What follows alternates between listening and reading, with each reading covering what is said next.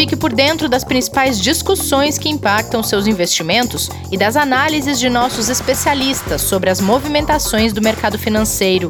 Falando nisso, nosso encontro é toda manhã, logo após a abertura do mercado. Entre nos canais oficiais do Itaú Personalité e envie suas dúvidas sobre recomendação de investimentos.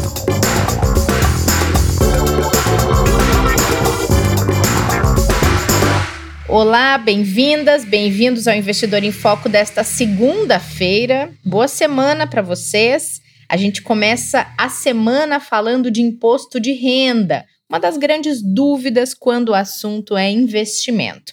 Antes disso, Kleber, bom dia. O que essa semana promete para os investidores, hein? Muito bom dia, Rê, tudo bem? Bom dia a todos os ouvintes, uma ótima semana a todos. A gente tem uma semana aí com bastante coisa acontecendo, tanto aqui quanto lá fora, tá?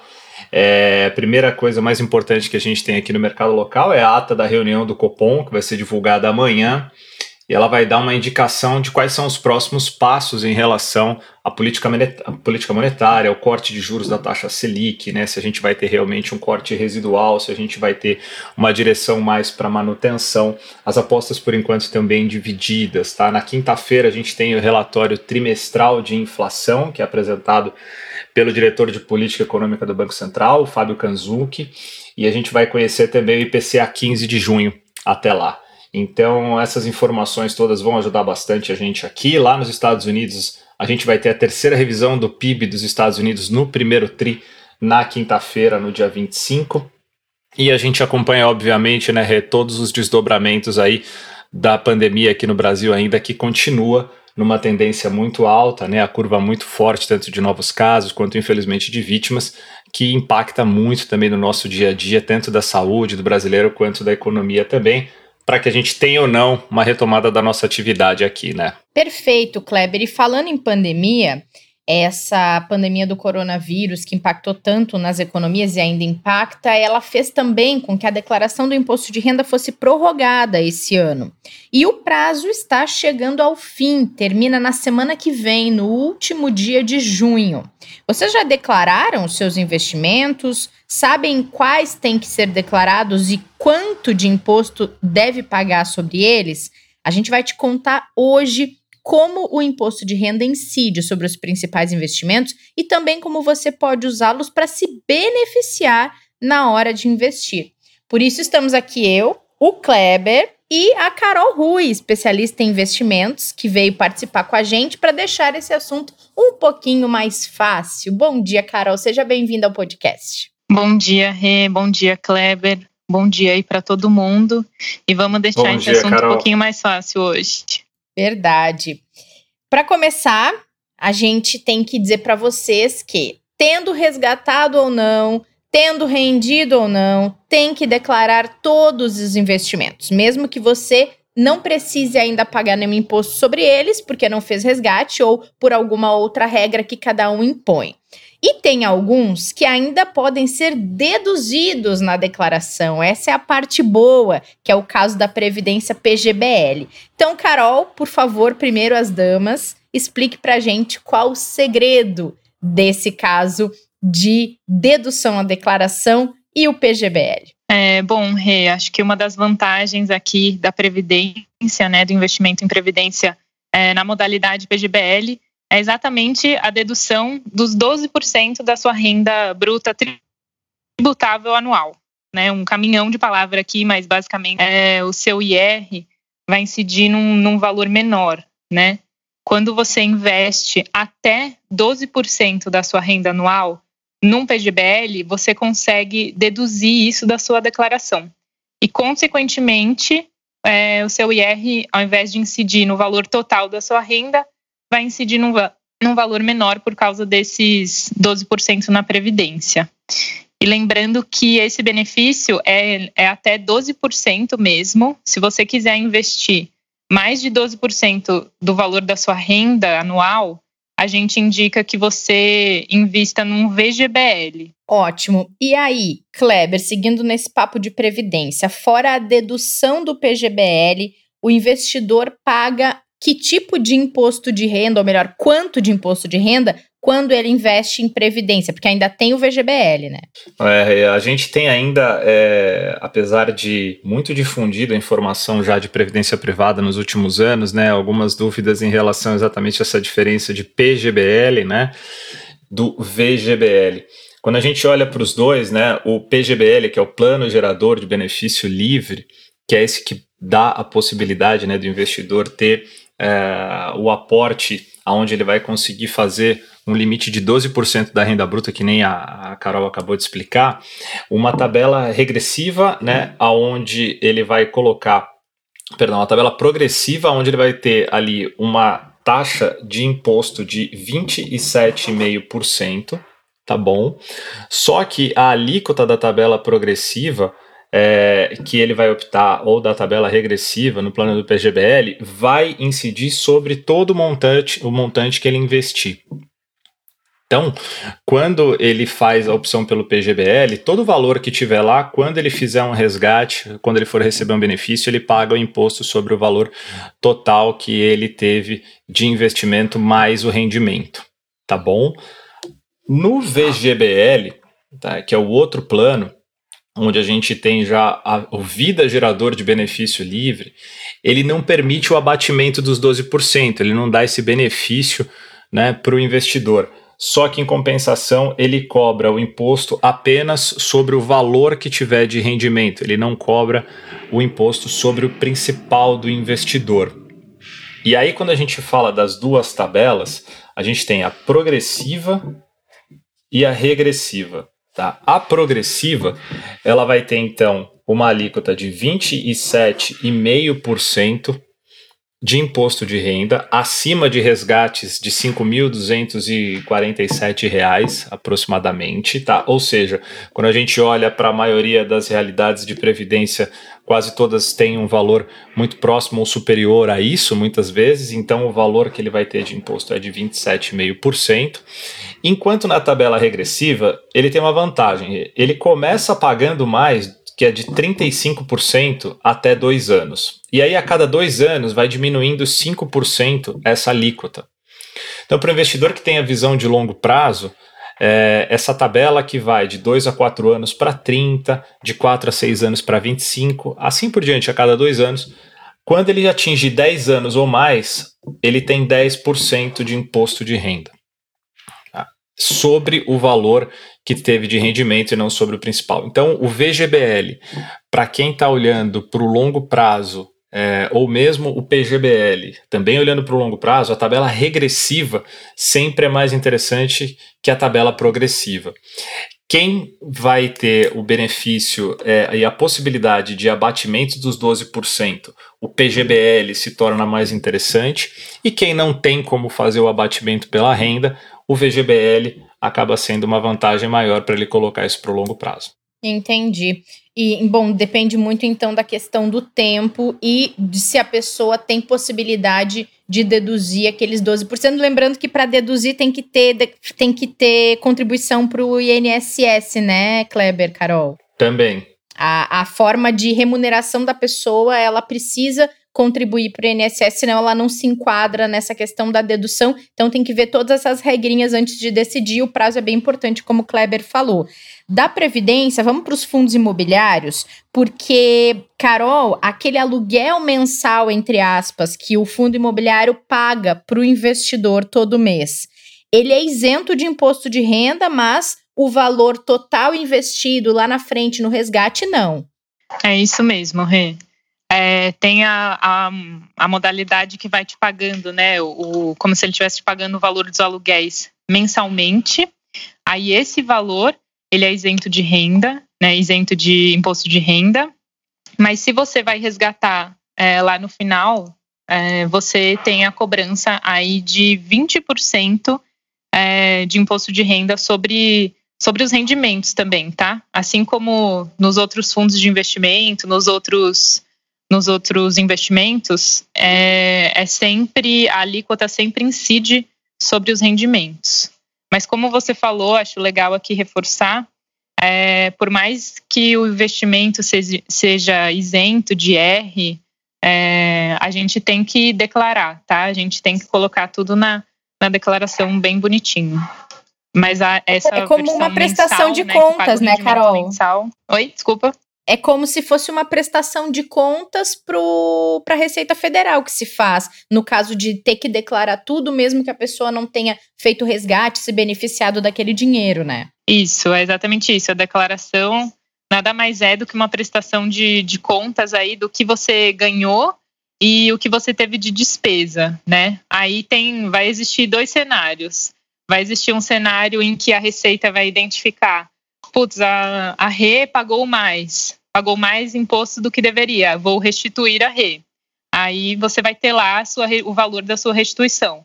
Ou não, você pode ter um cenário também contrário. Putz, a Rê é, não pagou o que deveria ter pago. Então, eu vou gerar aqui um valor para ela que ela vai ter que pagar depois. Basicamente, tem esses dois cenários aí quando a gente fala da declaração. E por isso que é importante colocar tudo, por mais que o seu investimento seja, seja isento ou não, é importante a gente relatar tudo na declaração. Muito bem, muito bem. E, a, e para quem investe em ações, Kleber, tem casos em que também a isenção do imposto mesmo para o investimento em ação, né? É, investimento em ações a gente precisa dividir ele um pouquinho, né? Que a gente tem a relação a, aos tributos, o investimento em ações para aquele que compra e vende, mas as operações acontecem num prazo maior do que um dia, e as operações que acontecem no mesmo dia de compra e venda é, das ações ou de índices é, ou de contratos que o investidor fizer a operação, que é o conhecido day trade. Tá? Ao contrário do que acontece nos outros investimentos, o IR da venda de ações é importante a gente colocar que ele deve ser recolhido pelo próprio investidor, a não ser que a corretora, ou a instituição ou a casa que ele opere preste esse serviço para ele é ele que deve fazer o recolhimento do imposto, né, gerar o DARF, fazer o cálculo, e ele deve acontecer até o último dia útil do mês posterior ao que teve a operação, ao que ele fez a apuração do resultado, tá? Então vamos pegar essas duas operações. Operação normal, né, que a, gente, que a gente chama, operação de compra e venda de ações, o investidor comprou agora, daqui X tempo ele vai vender a operação, teve uma operação com lucro. Tá? Essa operação, ele vai recolher 15% de imposto sobre o resultado da diferença que ele teve entre a compra e a venda das ações. Importante a gente lembrar o seguinte: o investidor tem alguns benefícios. Abaixo de vendas abaixo de 20 mil reais por mês se torna isento para o investidor. Tá? Independente da operação que ele fez, se teve lucro ou não. Se ele fizer uma operação até 20 mil reais de venda de ações dentro de um mês, esse valor fica isento para ele. Então, o investidor pode fazer todos os meses vendas até esse valor, que ele não vai ter que pagar imposto. Tá? Outro benefício também são dividendos. Dividendos também têm isenção de imposto de renda para a pessoa física. Tá? É, mais uma vantagem para quem opera ações, que aí a gente pode dizer que é uma, mais do que uma vantagem, né? Na verdade, é, é uma questão de justiça até, né? As perdas que o investidor tiver em um mês pode ser compensada em meses posteriores, tá bom?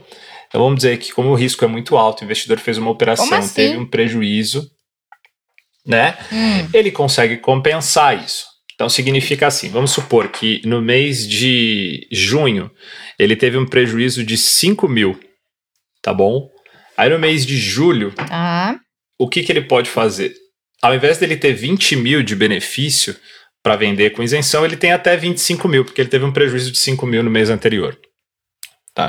Ah, Entre outros cálculos que o investidor pode fazer de abatimento, mas assim, tive um prejuízo, realizei um prejuízo, esse valor que eu tive de prejuízo eu abato para poder fazer uma futura venda sem ter que recolher imposto. Então, se eu tenho 10 mil de prejuízo, Pô. eu vou poder vender 10 mil com isenção. Legal. Para as operações normais. O day trade já é uma operação diferente. A operação do day trade, o imposto não é de 15%, ele é de 20%. Tá? E ele tem uh, uma transação que não existe a isenção de imposto, mesmo que o valor seja menor do que os 20 mil. Fez uma operação de day trade, ele sempre vai ter que recolher o imposto. Detalhe, tá? O day trade tem um dedo duro. Ah, quando o investidor faz uma operação de day trade, no dia é recolhido 1% tá, do imposto que já é tirado, e aí ele tem que recolher essa diferença dos 19 até o fim do mês seguinte também. Ele consegue fazer esse balanceamento dentro do mês também de isenção, é, ou melhor, de abatimento se ele tiver prejuízo, mas ele vai sempre ter que recolher e o valor é um pouquinho maior para o investidor que fizer a operação via day trade, ao invés de 15, ele paga 20%. Tá? E para fechar, né, na parte de ações, os fundos de ações, né, que o investidor não faz diretamente, a vantagem é que ele não precisa recolher, quem recolhe é o administrador do fundo, né, faz esse trabalho para o investidor e ele só paga imposto no fundo de ações quando ele resgata e se ele tiver, obviamente, lucro naquele valor que ele investiu. E ele paga quanto? 15%. Boa, perfeito. Bom, falando em fundo de investimentos, o Kleber explicou os fundos de ações, a gente já falou dos fundos imobiliários e o imposto sobre fundos de renda fixa de curto prazo. É isso aí, Acho que como o Kleber falou, é, os fundos de ações eles têm uma cobrança né, de 15% ali na hora que você resgata é, e falando de fundos como um todo, é, a tabela, ela, eles seguem a tabela regressiva do IR. Então, basicamente, aquela tabela que começa com 22,5%, vai para 20%, 17,5% e termina em 15%, em 15%, que é a menor alíquota ali que você pode ter. Que, no caso, é, os fundos de ações, bem como o Kleber falou. Bom, falando de fundos de renda fixa de curto prazo, esses fundos eles ficam entre a alíquota de 22,5, que é até 180 dias, até 180 dias seu dinheiro investido, se você resgatar nesse tempo, você vai pagar 22,5.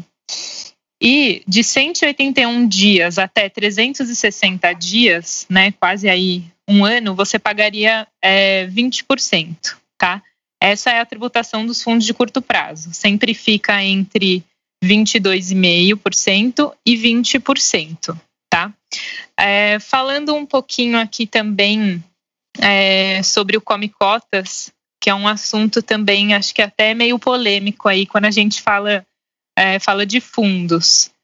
É... Todo mundo torce o nariz. Oi? Todo mundo torce o nariz, Carol, quando fala em come cotas. Exato. Mas não é tão vilão assim, né?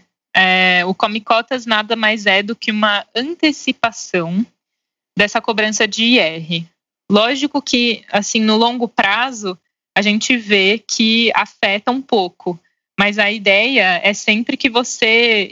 É, a ideia é que sempre você invista num fundo que possa, sim, te entregar uma rentabilidade maior nesse sentido, né? Tem investimentos que são isentos e vão entregar uma rentabilidade, mas é os fundos, apesar do come cotas, a ideia é que ele te entregue uma rentabilidade maior que compense até essa essa dedução aí do, do come cotas, tá? Bom, basicamente falando aqui em come cotas, é, o come cotas sempre pega a menor alíquota é, desses fundos. Então, por exemplo, num fundo de curto prazo, eu posso ter a cobrança de 22,5% ou de 20%. O Come Cotas, por ele pegar a menor alíquota, sempre vai incidir 20% quando a gente fala de Come Cotas em fundos de curto prazo. Lembrando que, aproveitando aqui, é, os fundos de ações não têm Come Cotas, tá? E o, o Come Cotas ele incide sempre no último dia útil de maio e de novembro. Por que, que é uma antecipação né, do, do imposto de renda? Então, vamos, vamos dar um exemplo. Vamos imaginar que você tem aí, você investiu num fundo de curto prazo, aí você resgatou é, antes de 180 dias. Então, você vai pagar 22,5%. Só que, se você, se o Come Cotas já incidiu, você já pagou 20%. Então, ali na hora que você for resgatar, você vai pagar a diferença só, que é 2,5. Então, o Come Cotas, a gente fala que é essa antecipação, porque na hora que você resgatar, ele vai falar: opa, você já pagou isso aqui de imposto, tá? Então, fica tranquilo. É, o, a, a, parte ruim, né, que todo mundo fala, é que ele vai mesmo incidindo ao longo do tempo, mesmo se você não resgatar. Mas aí, se você resgata, ele sempre vai falar: opa, a Rê aqui já pagou o come cotas, então tá tudo bonitinho, tá? Basicamente, Por isso que eles falam que é uma antecipação do imposto de renda, porque na hora que você resgatar, na hora que você efetivar o resgate, eles já vão falar a, a, a rede já pagou aqui essa parte aqui no Come Cotas. Então, como uma prestação de contas, né? Mas basicamente falando de come cotas de, de curto, fundos de curto prazo, é isso. Ou seja, não tem pagamento duas vezes do imposto de renda, né? Por, por ter o come cotas antecipando. Depois o, o ajuste é feito lá no final, quando a pessoa resgata o dinheiro. Isso, isso mesmo. Assim, o ruim é que se você não resgata, ele tá lá incidindo, né?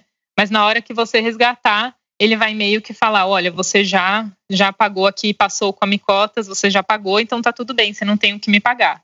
Mas se você não resgata, o come cotas vai, vai incidindo, né? E ao longo do período, aí ele afeta a sua rentabilidade, sim, mas a ideia é, de você investir num fundo é exatamente essa. Se você investe num fundo bom, com uma, com uma boa gestão, a sua rentabilidade vai compensar todos esses, esses essas incidências, né? Os custos, incidência de R e tudo mais. A ideia é essa. Perfeito, Carol. E os fundos de renda fixa de longo prazo, diferente dos de curto, eles seguem a tabela do valor maior até o valor menor, conforme o tempo que o dinheiro fica investido, né, Kleber?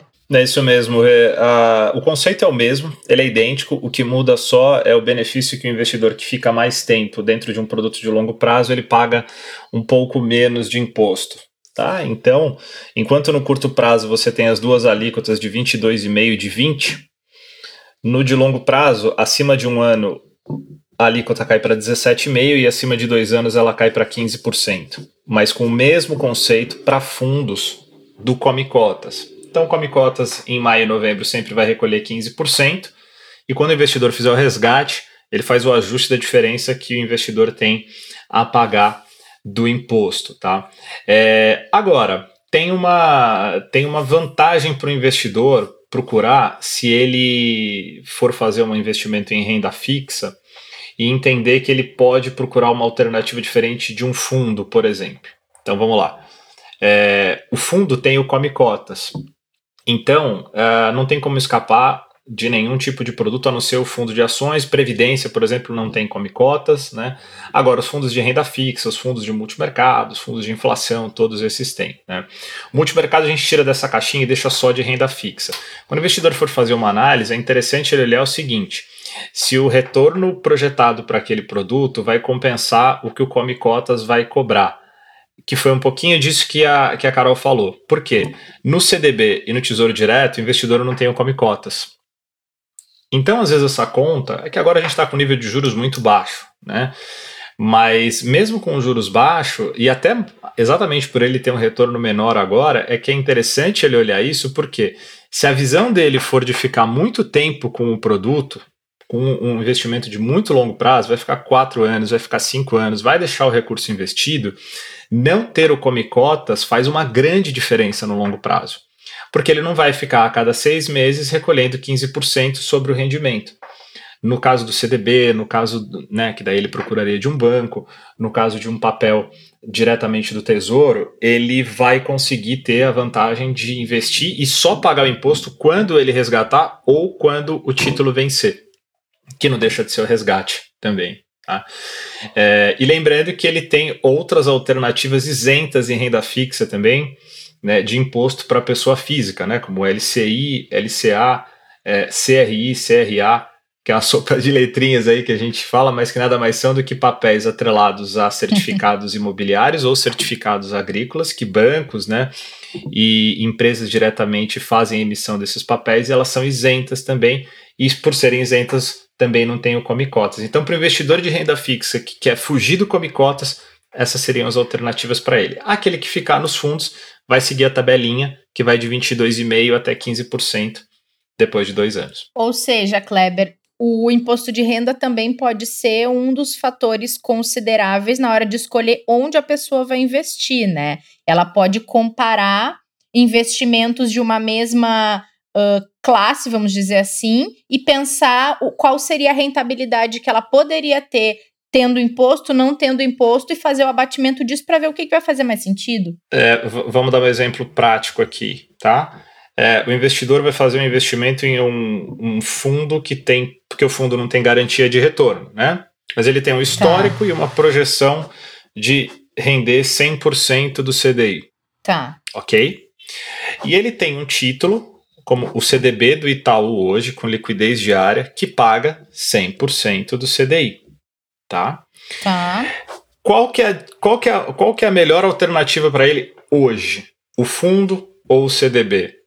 Se o os CDB. dois vão pagar exatamente a mesma taxa, o CDB, Sim. porque ele vai ficar durante três anos, que é o vencimento do título, sem recolher nada, vai acumular juros sobre juros, e daqui três anos, quando ele tiver o resgate, que ele vai pagar o imposto de renda, ou seja, ele não teve come E não vai ter tido come cota, sim. Exato. Todo investimento, por melhor que seja e por mais conservador que seja, tem algum risco. Qual que é o risco que sempre tem que ser avaliado pelo investidor, mas é um risco que é mais fácil de se avaliar, é o quê? No fundo, ele dificilmente vai ter o risco do reinvestimento. O que, que é isso? Daqui três anos, quando ele for reinvestir no CDB, não existe a garantia de que a taxa vai ser de 100%. Talvez seja menor, né? Então, uhum. sempre que ele procura uma, um, um, um, lado, ele talvez tenha alguma outra coisa a avaliar se ele realmente quer correr o risco de lá na frente não ter como reinvestir a essa taxa ou se ele prefere garantir por esses três anos. Aí é uma análise um pouquinho mais complexa. Mas é, olhando só para taxa versus imposto, ele sempre vai ter um benefício maior aonde ele não tem imposto antecipado, que no caso é o Come Cotas. Perfeito. Para a gente fechar, Carol, o que deve fazer o cidadão que tem investimentos fora do Brasil? Tipo eu, assim, que invisto nos Estados Unidos, na economia alemã. Você é muito chique, Rê. Muito fina. Viu? Dos pampas para o mundo, isso tá pensando. Tá pensando o quê? Ah. É, bom, basicamente, para quem investe fora do Brasil, também tem que é, colocar isso na declaração, né? Assim como todos os outros investimentos, tá? Se você tiver mais do que 100 mil dólares, muito chique também, você tem que prestar contas ao Banco Central também, não só na declaração. É, e normalmente o imposto que a alíquota que é cobrada de imposto de renda sobre essas, sobre essas aplicações é de 15%, tá? Mas para as pessoas terem mais assim é, mais detalhes, pode consultar também o site da Receita Federal, porque tem alguns países que permitem a gente abater esses valores que a gente já pagou no exterior.